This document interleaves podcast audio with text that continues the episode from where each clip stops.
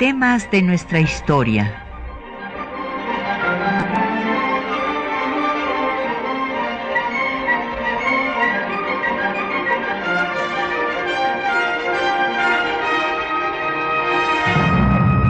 Un espacio que difunde el conocimiento del pasado para comprender nuestro presente. Programa a cargo de la maestra Patricia Galeana.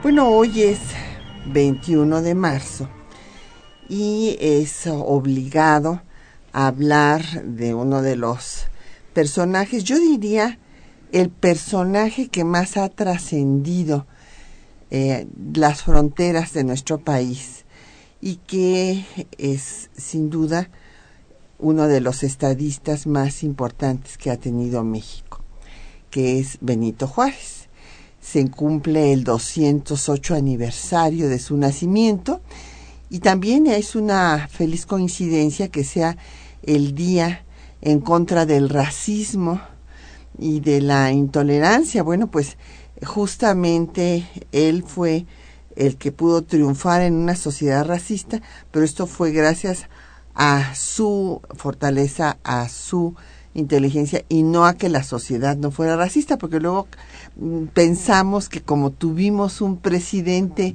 de origen indígena desde mediados del siglo XIX, pues que aquí no hay racismo y no, e, eso no es cierto. Tenemos el gran gusto para este programa dedicado a don Benito Juárez de contar con don Jorge Fernández Ruiz, que tiene una obra que además vamos a dar para nuestros radioescuchas, que es Juárez y sus contemporáneos. Bienvenido, don Jorge, muchísimas gracias por estar con nosotros.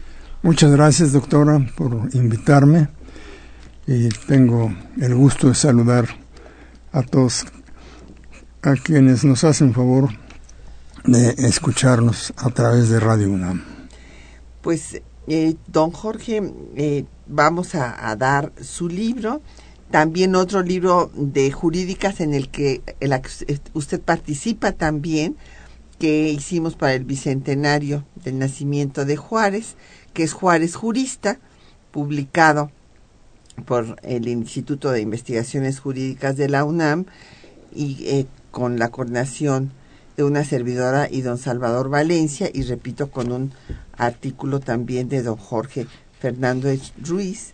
Y es el estudio de este aspecto fundamental de Juárez, fue toda la legislación que se dio durante su gobierno. Entonces tenemos, eh, por favor, para cuando nos llame, la obra de, de, don Jorge Fernández Ruiz Juárez y sus contemporáneos, donde vienen las semblanzas biográficas, pues de esta generación brillante que se creció en la adversidad y que fue sin duda como generación eh, pues la más brillante de, de, yo diría que de la historia, pero bueno, algunos dicen que soy muy exagerada, entonces que mi amor por esa generación que he estudiado toda mi vida me hace decirlo esto, yo creo que don Jorge coincidirá conmigo, hay quienes, los que estudian a la revolución defienden ciertamente fue una generación también muy valiosa, pero si uno lee los debates del constituyente de 57, bueno, dice que qué nivel de personajes, no solo los liberales puros, sino los moderados, los conservadores, en fin. Así es que usted escoja si quiere leer las eh, semblanzas biográficas y este, entonces tendría un ejemplar de la obra de don Jorge Fernández Ruiz, publicado también por nuestra universidad, o le interesa en particular ver el aspecto legislativo y entonces eh, le tocaría una obra de eh, Juárez Jurista.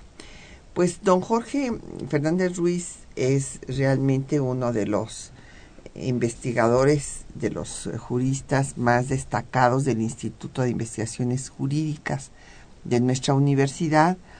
Él se ha especializado en eh, el derecho, lo que se puede llamar derecho administrativo, estoy, estoy viendo, Jorge, y, eh, además, siguiendo la tradición, pues la buena tradición de que los abogados, los eh, eh, juristas cultivan la historia. Entonces también don Jorge eh, la ha cultivado, mm, lo mismo ah, en esta obra Juárez que a don Valentín Gómez Farías, también de quien hemos hablado en otros espacios aquí en este mismo programa y que hemos podido dar su obra sobre don Valentín Gómez Farías. Pues don Jorge, yo quisiera que ahora, ah, pero no he dado los teléfonos, perdón, vamos a dar los teléfonos para algunos radioescuchas ya se lo saben de memoria, pero otros no. Esperamos que nos acaben de sintonizar por primera vez y que se queden con nosotros y nos llamen, nos hagan llegar sus preguntas, sus comentarios al 55 36 89 89 o una helada sin costo 01 800 505 26 88 el correo de voz 56 23 3281. El correo electrónico es temas de nuestra historia arroba yahoo.com.mx o nos puede seguir en Twitter en arroba temas historia o en Facebook en temas de nuestra historia UNAM. Y el programa pues queda en línea durante una semana en el www.radiounam.unam.mx. Pues don Jorge, quería yo que tuviéramos, si usted está de acuerdo, un acercamiento a este gran personaje, un tanto distinto a lo que hemos hecho en otras ocasiones, en cuanto a, oír, ventilar los argumentos de los opositores a Juárez, y que se han repetido pues a lo largo de todos estos años y que eh, en muchos casos pues se vienen abajo cuando repasa uno los hechos históricos. ¿Le parece bien? Vamos a... ¿Cómo no? Muy interesante.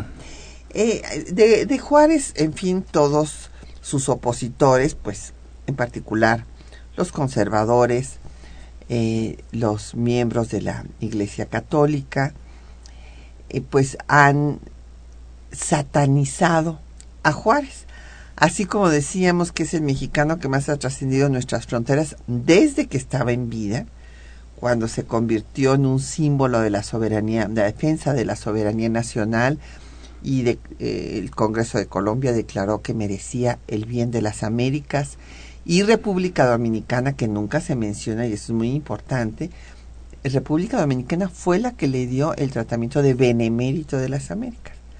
Eh, Colombia dijo el bien, o sea, es lo mismo, pero de todas maneras, como que nos acordamos más de eh, la declaración de Colombia y no de la de República Dominicana, y también hay que mencionarla. Eh, esto, repito, se dio desde que él estaba en vida, pero por otra parte, también, obviamente, desde que vivía, pues empezaron a eh, tejerse toda una serie de ideas, bueno, lo que podríamos llamar la leyenda negra en torno a Juárez.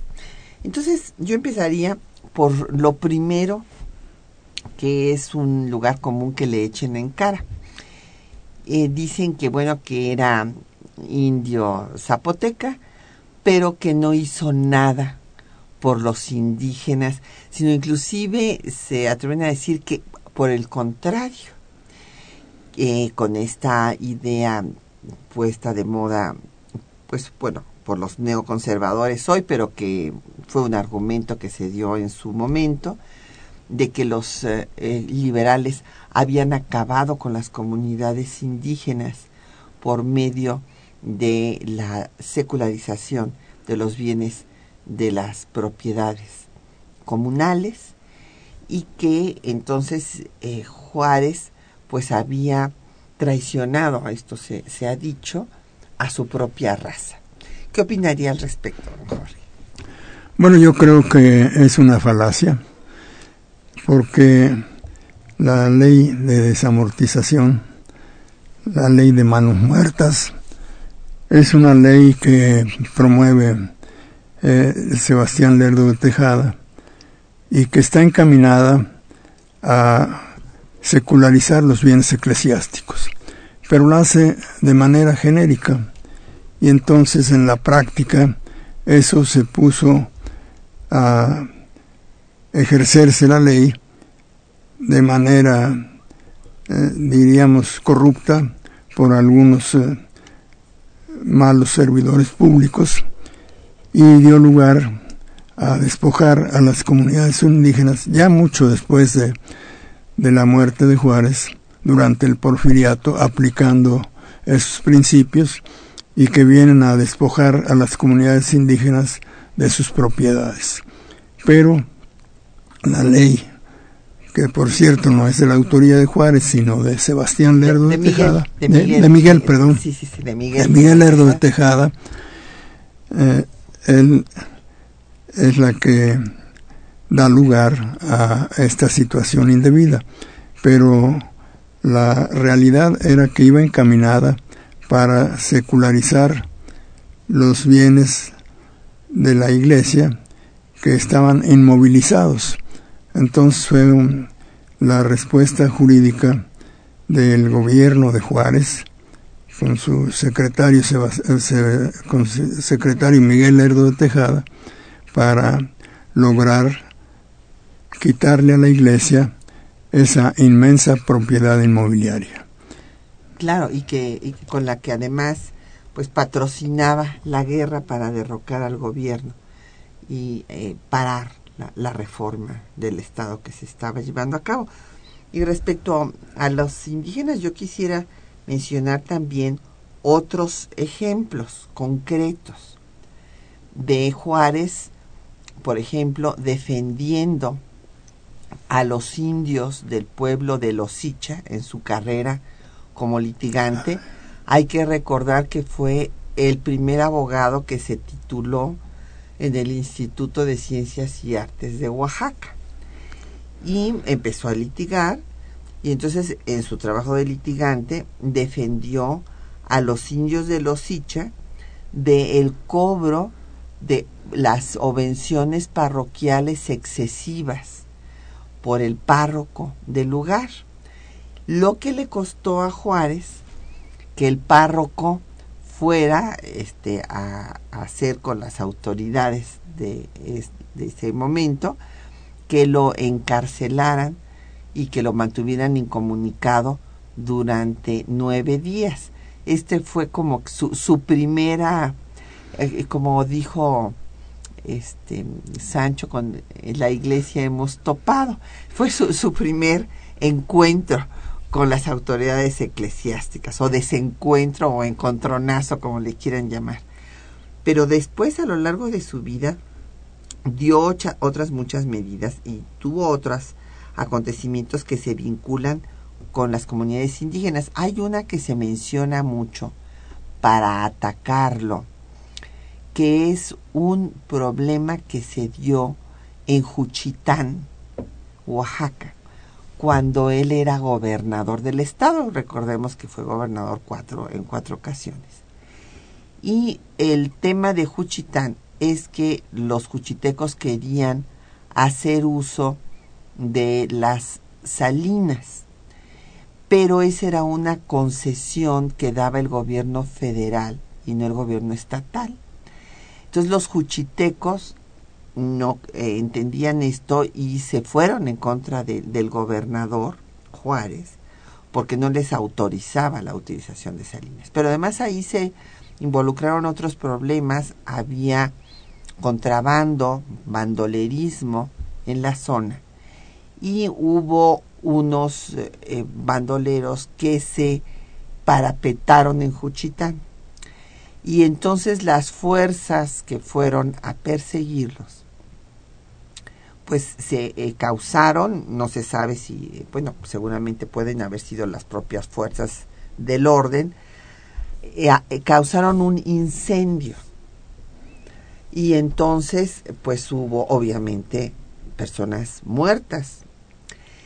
Y se atribuyó, se dijo, los enemigos de Juárez dijeron que Juárez había mandado incendiar el pueblo de Juchitán y es interesantísimo estudiar la defensa y la explicación que va a dar Juárez como gobernador a la legislatura del Estado, inclusive desde el gobierno federal, que tampoco querían a Juárez en ese momento, eh, lo atacan con este pretexto, pero es muy interesante ya quisiéramos que hoy día los gobernadores fueran a dar unas explicaciones tan detalladas, eh, pormenorizadas y eh, con a rendir cuentas como lo hizo en ese momento Juárez para explicar el tema de Juchitán.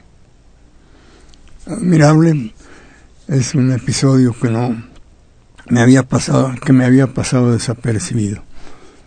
Y, es muy interesante. Después encontramos otros temas en donde Juárez, por ejemplo, ya cuando es presidente de la República, decreta la pena de muerte para los tratantes eh, y los que se dedicaban a la trata, pero a la trata de indios mayas que vendían indios mayas a Cuba cuando la, eh, bueno todo esto la esclavitud y toda la venta de personas pues había sido proscrita desde Hidalgo.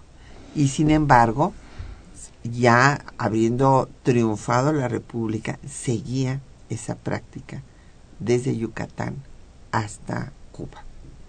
Pues vamos a hacer una pausa don Jorge si le parece para escuchar un poco de música. Y vamos a escuchar un corrido eh, dedicado a Juárez, donde se canta su, su vida eh, con Oscar Chávez.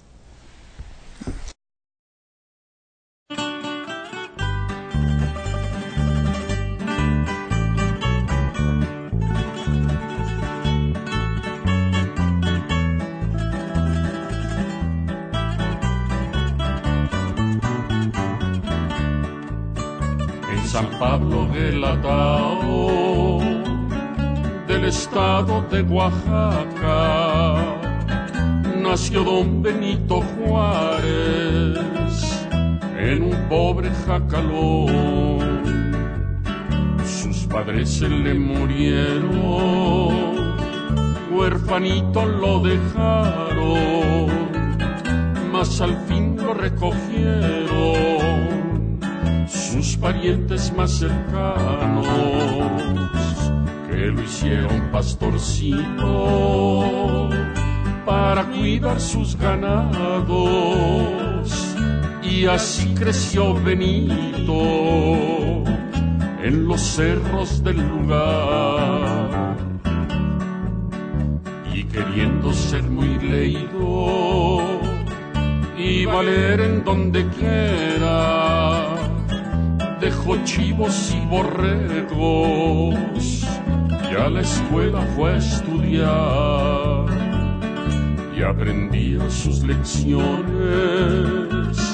rete bien ya la carrera, siempre fue de los mejores por su gran capacidad. Fray Antonio Salanueva lo ayudó de buen agrado y llegó a ser licenciado sin tropiezo y de un jalón.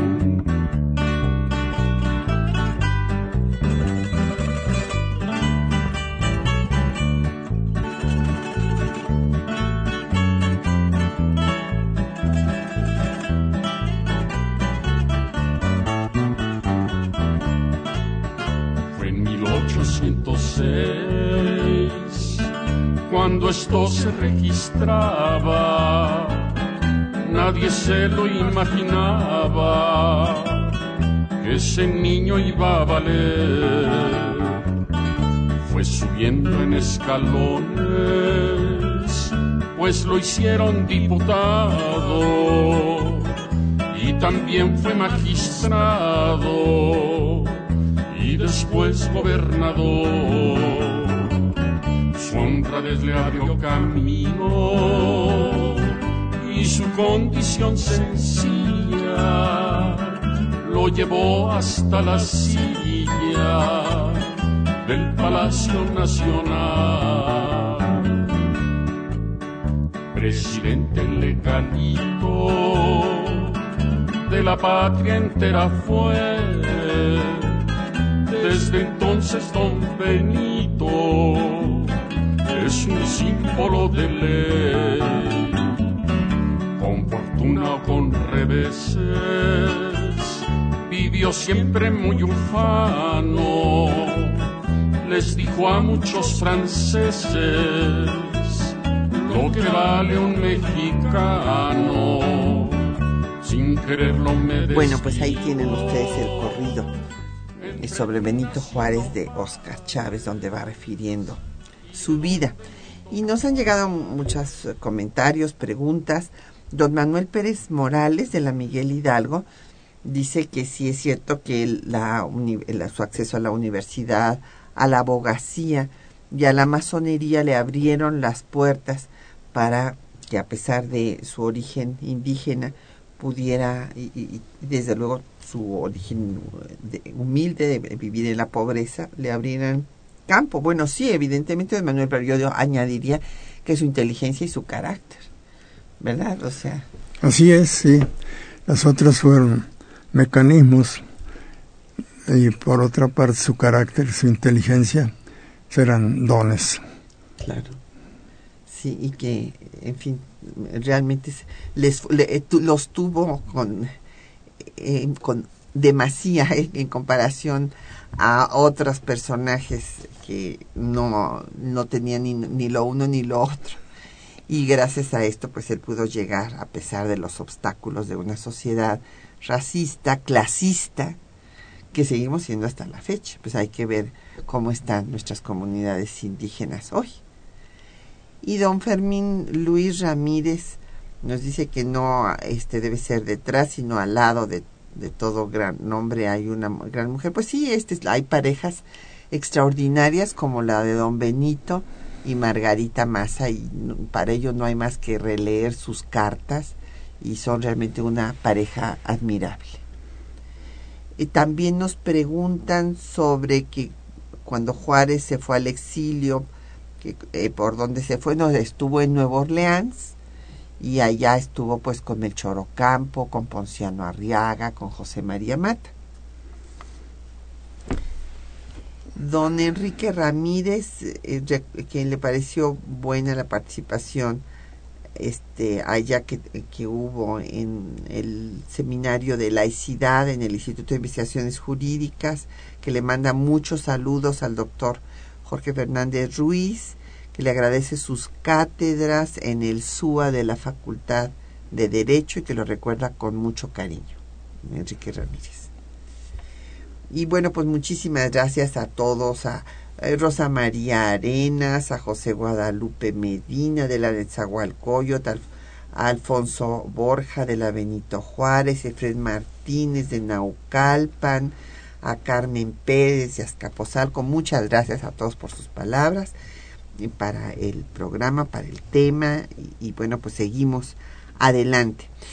Eh, don Jorge, otra de las eh, cosas que también le han criticado desde su momento y que se siguen repitiendo porque a veces pues no hay nuevas invenciones salvo un personaje que dijo que, que si Juárez hubiera vivido en esta época hubiera sido panista, imagínese usted. Y bueno, justamente hubiera sido lo contrario.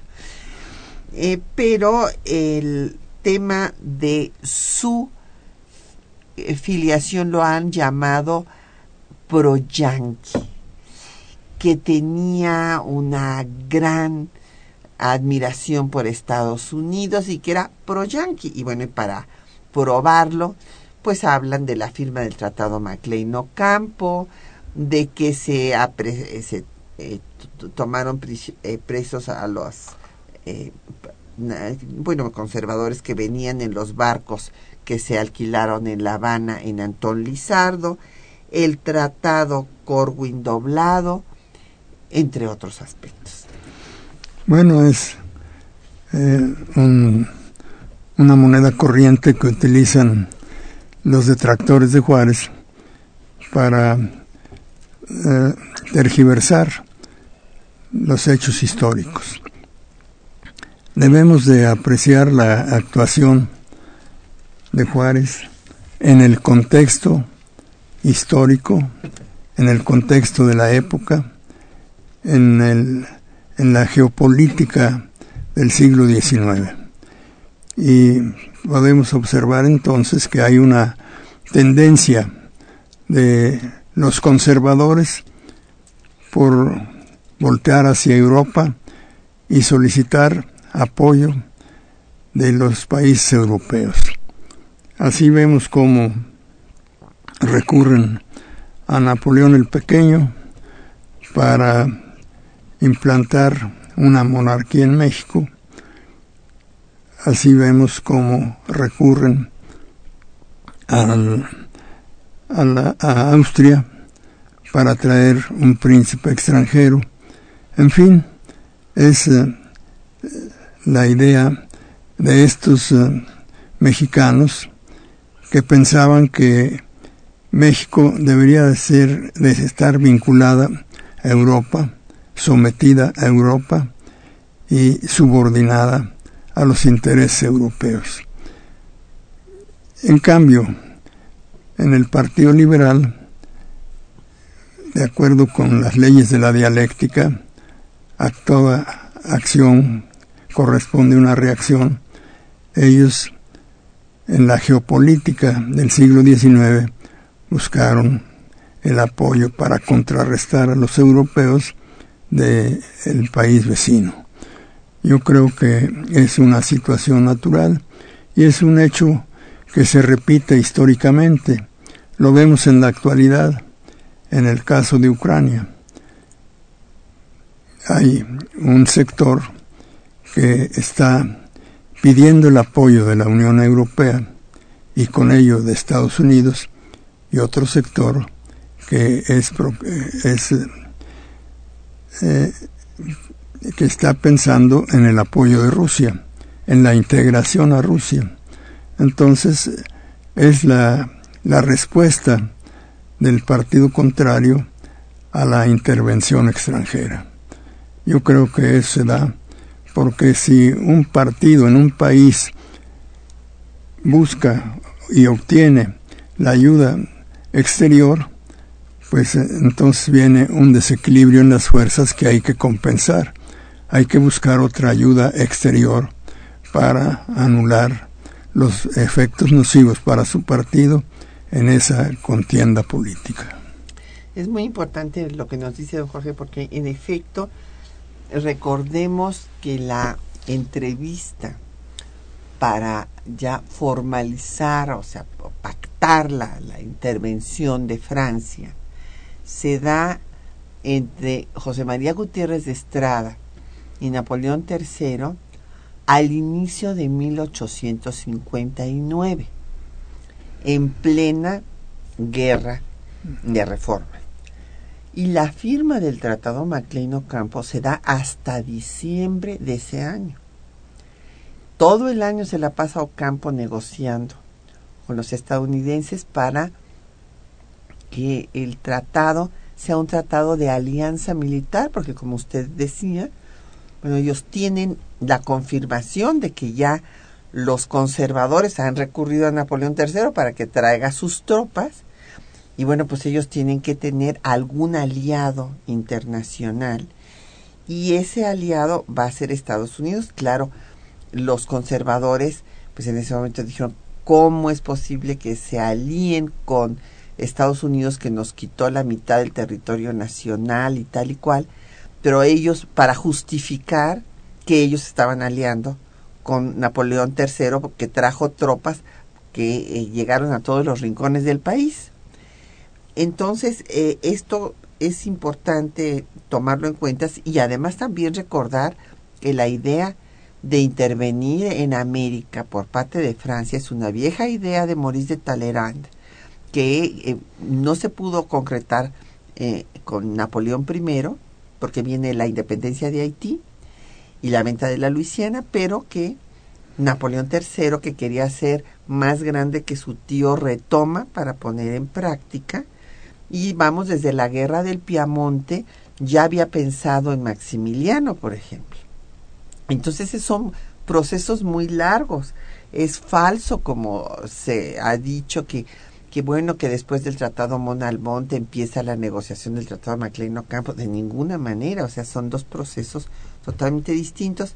Y después el Tratado Corwin Doblado, me gustaría muy brevemente recordar que es un tratado que se da en 1862 para pedir recursos porque resulta que Estados Unidos, como estaba en su guerra de secesión, les vendía eh, armas a los franceses para evitar que los franceses fueran a quererse inmiscuir en su guerra civil interna para tenerlos, digamos, contentos y tranquilos. Y en cambio no les vendía armas a la República que supuestamente era su aliada, porque habían declarado la neutralidad para que los franceses no eh, cruzaran a su territorio. Entonces en México se encontraba en una situación desesperada, además no tenía recursos y entonces con el eh, Corwin doblado se estaba negociando un préstamo de 11 millones, pagaderos en seis años, pero con la hipoteca de los terrenos baldíos en los estados del norte del país. El eh, tratado era un tratado muy peligroso, fue rechazado por, por el Senado norteamericano porque tenían pues que ya de por sí se había desbalanceado el norte y el sur con todos los territorios que le habían quitado a México y que esto fuera a interferir más en su guerra y Juárez no estuvo de acuerdo con este tratado tampoco. Y por otra parte, pues él declaró, y me parece que con esto se define muy bien su posición, tenía admiración por la pluralidad religiosa en Estados Unidos que la consideraba la base de su sistema democrático. Y por otra parte, sabía que eh, este, entre más eh, tranquilos pudiéramos tener eh, a los vecinos mejor porque pues era una vecindad muy peligrosa y escribió una frase que me parece muy pues gráfica de lo que realmente él pensaba. Y decía, con los vecinos, conocer enemigos basta. O sea, no hace falta ser amigos, pero por lo menos no seamos enemigos. Esa era la posición de Juárez frente a Estados Unidos.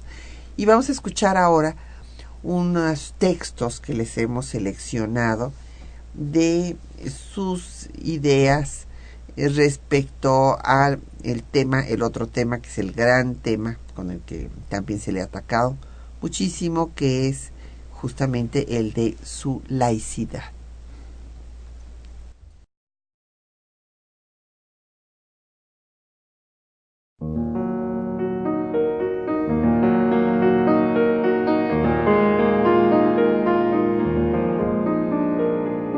Benito Juárez no solo representa la lucha de las naciones latinoamericanas en defensa de su soberanía frente a la intervención extranjera, sino que es el símbolo de la laicidad del Estado. Su carrera política inició como regidor del Ayuntamiento de Oaxaca y miembro del Partido Liberal. Al llegar a la gubernatura de su estado por vez primera en 1847, lo primero que declaró fue El primer gobernante de una sociedad no debe tener más bandera que la ley. La felicidad común debe ser su norte, e iguales los hombres ante su presencia como lo son ante la ley. Como opositor del régimen del general Antonio López de Santa Ana, fue encarcelado y desterrado. En Nueva Orleans planeó con Melchor Ocampo acabar con la dictadura santanista y la reforma del Estado y de la sociedad.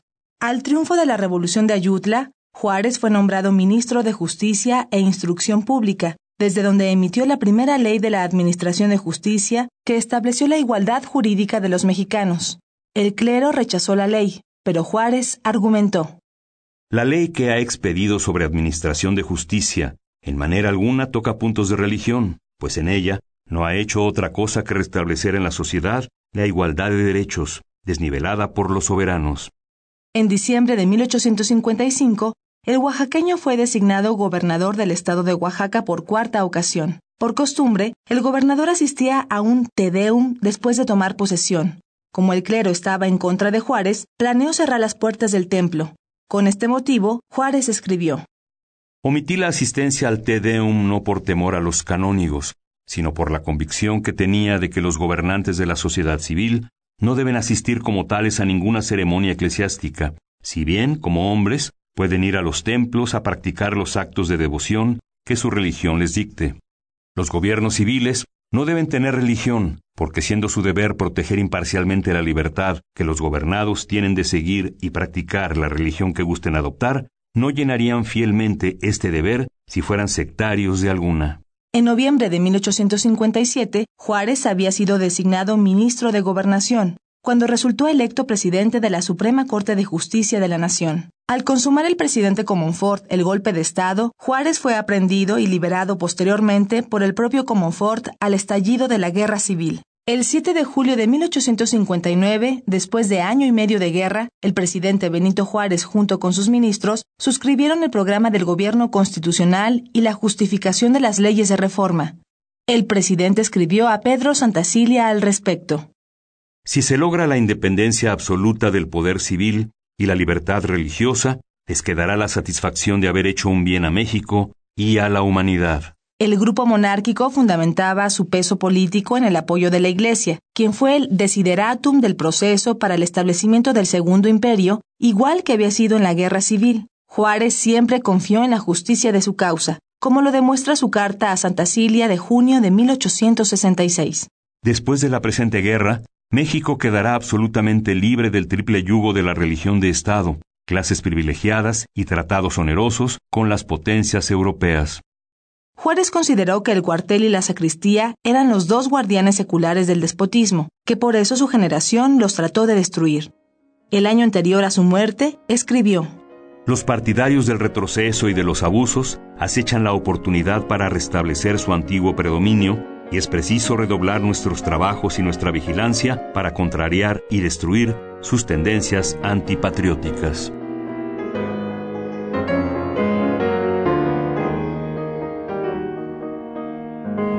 Don Jorge, lo vamos a traer más seguido porque llegan tantas preguntas que no me dio tiempo en toda la, toda la lectura de los textos que ustedes escucharon.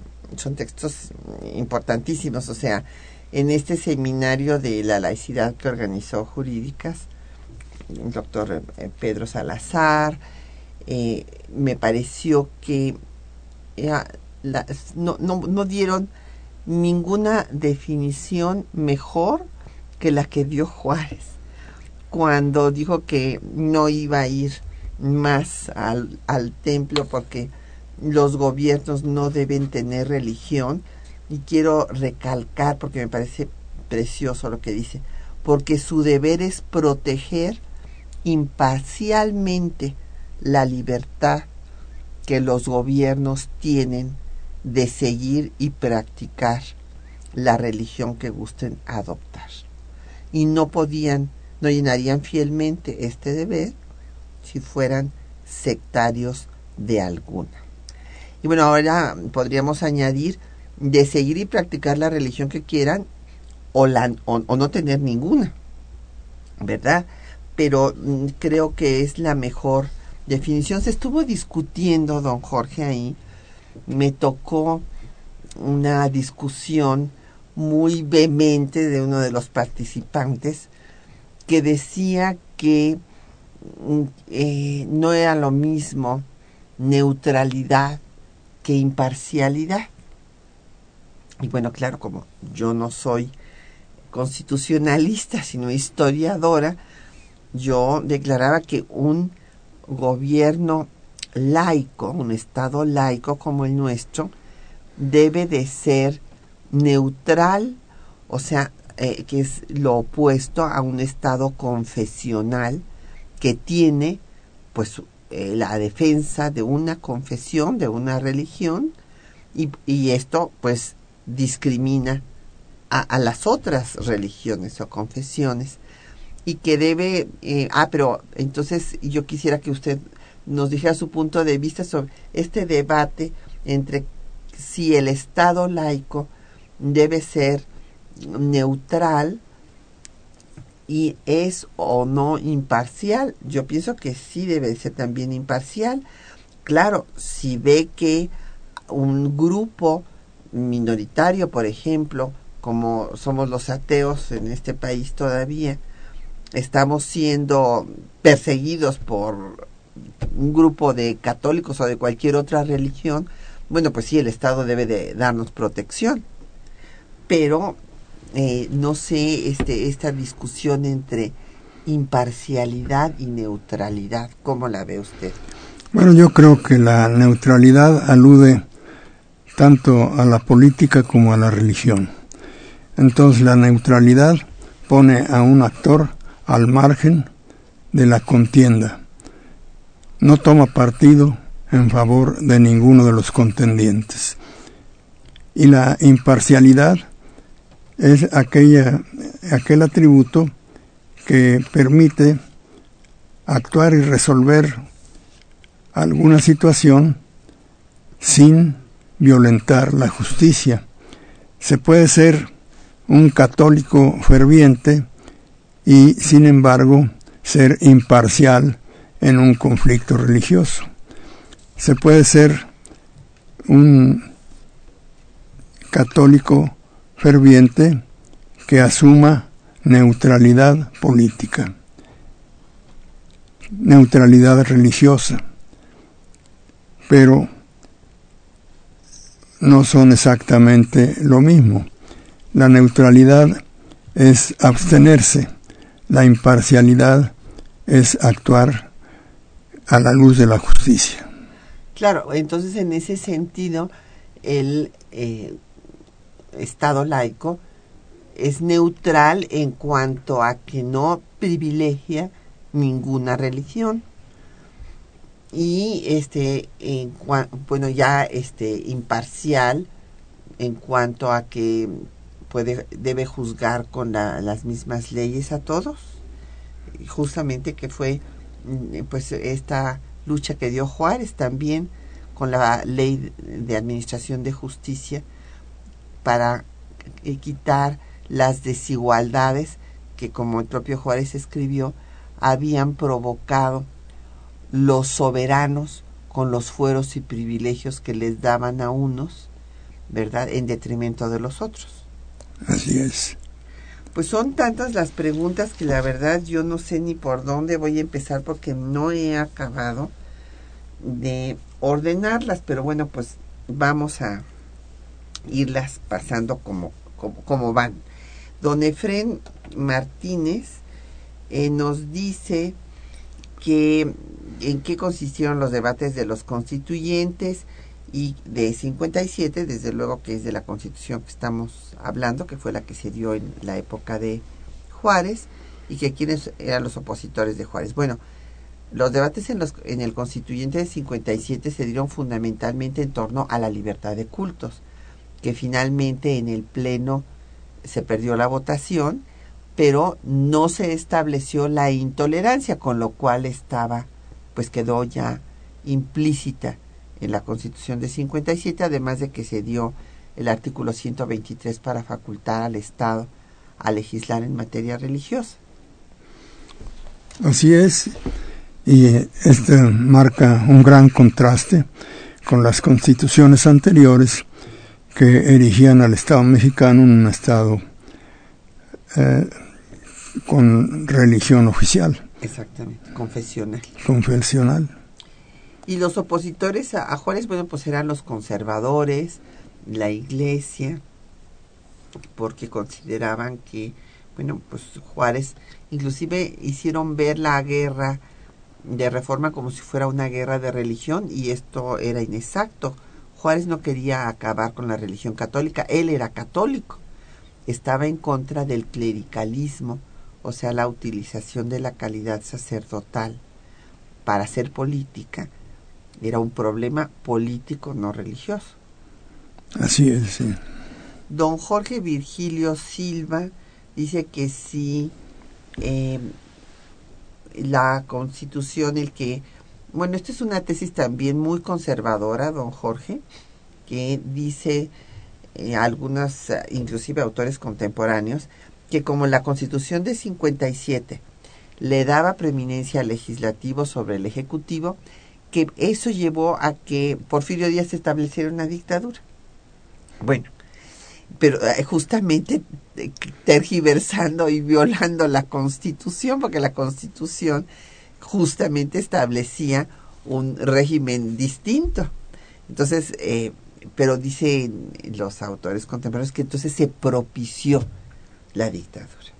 Imagínese, don Jorge, qué tergiversación. Yo creo que la instauración de la dictadura en el porfiriato es eh, una situación que nace de los términos de la Constitución, que no prohibía la reelección.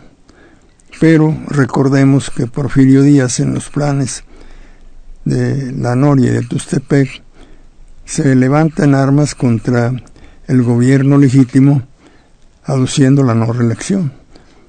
Y entonces aquí vemos cómo el antiguo furibundo antireeleccionista cambia de parecer y va eh, después a, a lograr modificaciones a la Constitución. La Constitución se abstenía de mencionar la, reelección, pero entonces con aquellos pronunciamientos se dio lugar a decir no se puede reelegir. De suerte que se precisó que el titular del Poder Ejecutivo, después de un periodo de cuando menos cuatro años, pudiera volver a ser electo. Y después se estableció de manera indefinida. De suerte que la Constitución de 1857, en rigor, no tiene mayor trascendencia con las ambiciones del el general Porfirio Díaz. Así es. Pues vamos a hacer otra pausa para escuchar. Eh, yo, yo no conozco que haya otro mexicano al que le hayan compuesto un danzón. Y bueno, a mí me encanta el danzón, así es que pues es una oportunidad para escuchar. Eh, no, Juárez no debió de morir. Juárez no debió de morir. Ay, de morir. Porque si Juárez viviera, otro gallo cantaría, la patria se salvaría, México sería feliz, feliz, feliz.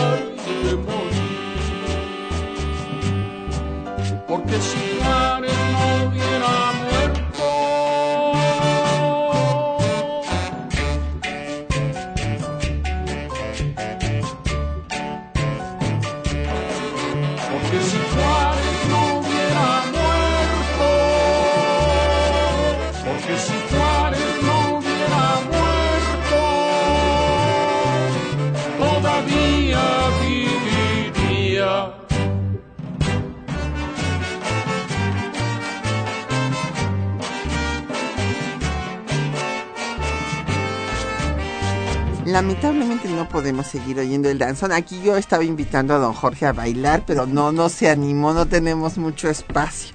Pero bueno, en otra ocasión será don Jorge. Eh, nos han, no, no nos va a dar tiempo de responderles a todos, pero ya saben que a quienes no les podemos responder en el micrófono lo hacemos después llamándoles a sus teléfonos por correo electrónico, por Twitter, por Facebook, como nos haya hecho la pregunta. Eh, aquí doña, hay varias sobre la separación iglesia-estado. Doña Alicia Monroy dice que si fue el primero que planteó esta separación. Bueno, sí, porque don Valentín Gómez Farías había planteado una reforma, pero había todavía la idea, eh, también con la, eh, coincidía con Mora en este sentido, de ejercer el patronato. Y ya eh, Juárez va a decir, no, no vamos a ejercer ningún patronato. Se acabó la mezcla entre los asuntos políticos y religiosos. Pero esto, bueno, pues justamente ha sido eh, combatido por la iglesia mayoritaria de nuestro país en diversos momentos de su historia, concretamente en el tiempo presente, porque el Papa Ratzinger, Ben- Benedicto XVI, encabezó un movimiento que se llama integrismo, inclusive eh, hubo una cruzada con Kiko Argüello, eh, neocatecúmeno español, para acabar con el Estado laico del siglo XIX. Inclusive luego no nos acordamos de la historia reciente.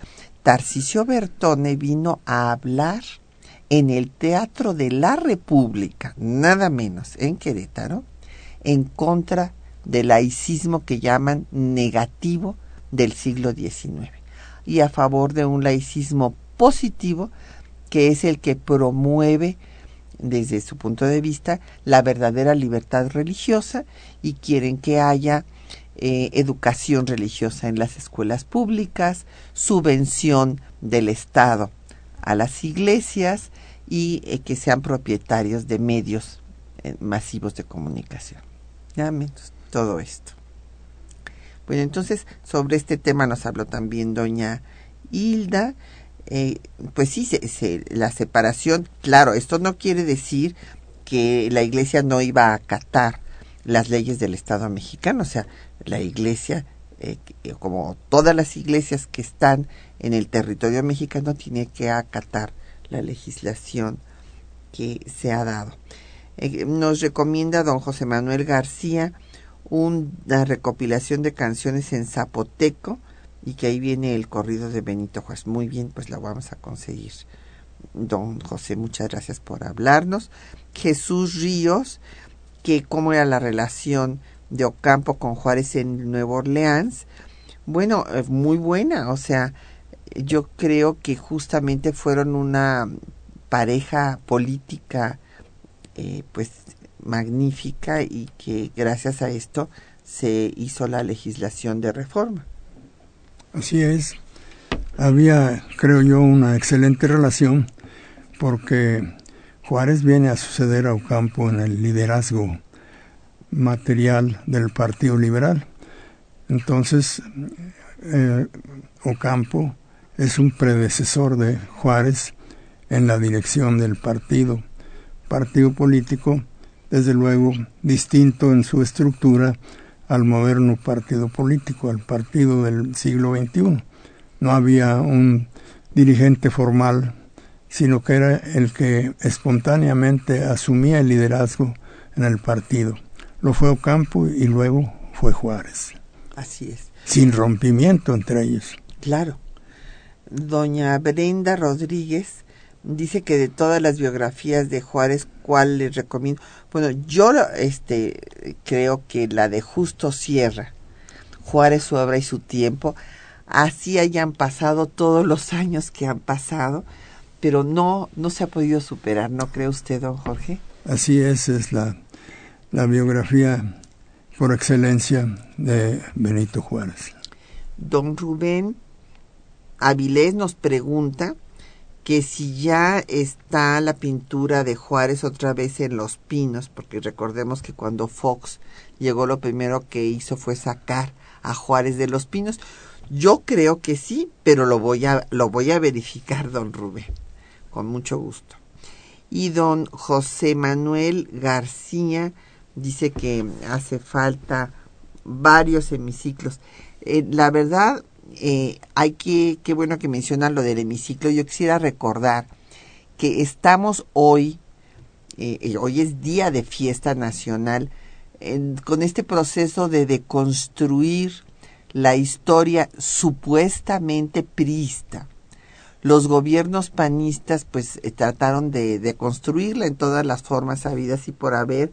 en el gobierno de Fox se le quitó el nombre de Juárez a una cantidad de calles, municipios, edificios, inclusive el aeropuerto internacional de la Ciudad de México ya se lo habían quitado. Yo formaba parte de la comisión que hizo el rector Juan Ramón de la Fuente para el bicentenario y ahí se llevó el cómputo de todos los lugares, fueron como 400 lugares a los que se les quitó el nombre de Juárez, o sea, había un proceso de desjuarización según decían el gobierno foxista, eh, para quitarles el nombre, borrar a Juárez. Y bueno, esto también es el origen de que se celebre el 21 de marzo, pero no acabe la idea, entre este proceso de, de construir la historia supuestamente priista, también eh, cambiaron esto que, eh, para que en lugar de que hoy fuera un día en el que no hubiera trabajo para recordar el nacimiento de el gran estadista oaxaqueño, pues tenemos los puentes. Entonces ya los niños no saben si el puente es porque llega la primavera o porque qué cosa quién es Juárez y nada de esto ya no no no lo saben como comentaban otros radioescuchas aquí doña Lourdes Rivera decía que ya ahora los niños y los jóvenes no conocen a Juárez, no saben quién fue Juárez. Bueno, pues sí, este era el objetivo político de la desjuarización. Y entonces eh, también eh, quisiera hacer alusión a que el 21 de marzo se estableció como fiesta nacional por el Congreso de la Unión en eh, respuesta a un acto sinarquista de la extrema derecha en el hemiciclo a Juárez, donde fueron y le pusieron una capucha a la cara de eh, Juárez y con un letrero que decían que no querían ver a ese bandido. Y entonces hubo un acto de desagravio en el Congreso y ahí se acordó que el 21 de marzo sería fiesta nacional. Doña Hilda Cruz que, que lo de los usos y costumbres, esto de los usos y costumbres tiene que ser en el marco del respeto a los derechos humanos. ¿Verdad? No podemos respetar usos y costumbres que violen los derechos de las mujeres, por ejemplo. Don Agustín Mondragón dicen que los eh, que Juárez quería a su patria y que lo que nos hace falta es que los políticos sean patriotas. Tiene usted toda la razón, don Agustín. Ricardo Gómez eh, dice que qué tan cierto es que los libera que lo ah que eh, que liberal es lo mismo que ser de derecha. No pues no todo depende es que hay diferentes liberalismos. Don Ricardo eh, los liberales del siglo XIX eran representaban la izquierda del siglo XIX eran los revolucionarios. Claro los neoliberales contemporáneos sí representan la derecha y este les voy a dar un ejemplo muy concreto. Los liberales del siglo XIX estaban construyendo al Estado Nación. Los neoliberales lo han deconstruido. Lo han dejado en su mínima expresión. no sé si quiera comentar algo en este eh, sentido. Don Jorge, pues ya todos los demás, nada más les damos las gracias. María Ángela Gracida, eh, Blanca Alvarado, José Alfredo Cid, Héctor Antonio, Raúl Horta, Fermín Luis, eh, Marco Antonio Santillana, Alejandro Ramírez, José Alfredo Cid, Lilia Mesa, a todos muchísimas gracias, pero sobre todo a don Jorge Fernández Ruiz porque nos haya hecho favor de acompañarnos y además de permitirnos obsequiar esta obra que usted hizo que es realmente muy bonita porque nos muestra la generación, o sea, era Juárez que brilló, pero en un grupo brillante, no en un páramo. Muchas gracias, don Jorge. Muchas gracias a usted, doctora. Muchas gracias al auditorio por estar con nosotros. Y eh, nuestro agradecimiento también a los compañeros que hacen posible el programa, la lectura de los textos de Juan Stack y María Sandoval, que por cierto se dice laicidad, no laicidad. Ahí fue un error. Y eh, a nuestra querida amiga Socorro Montes en el control de audio, Quetzalín Becerril en la producción y en los teléfonos con el apoyo de Ángela León y, Felipe Guerra y Patricia Galeana se despide de ustedes hasta dentro de ocho días. Temas de nuestra historia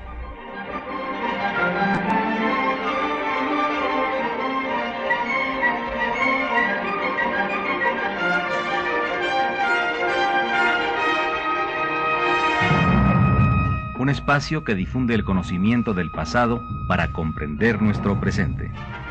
Programa a cargo de la maestra Patricia Galeana.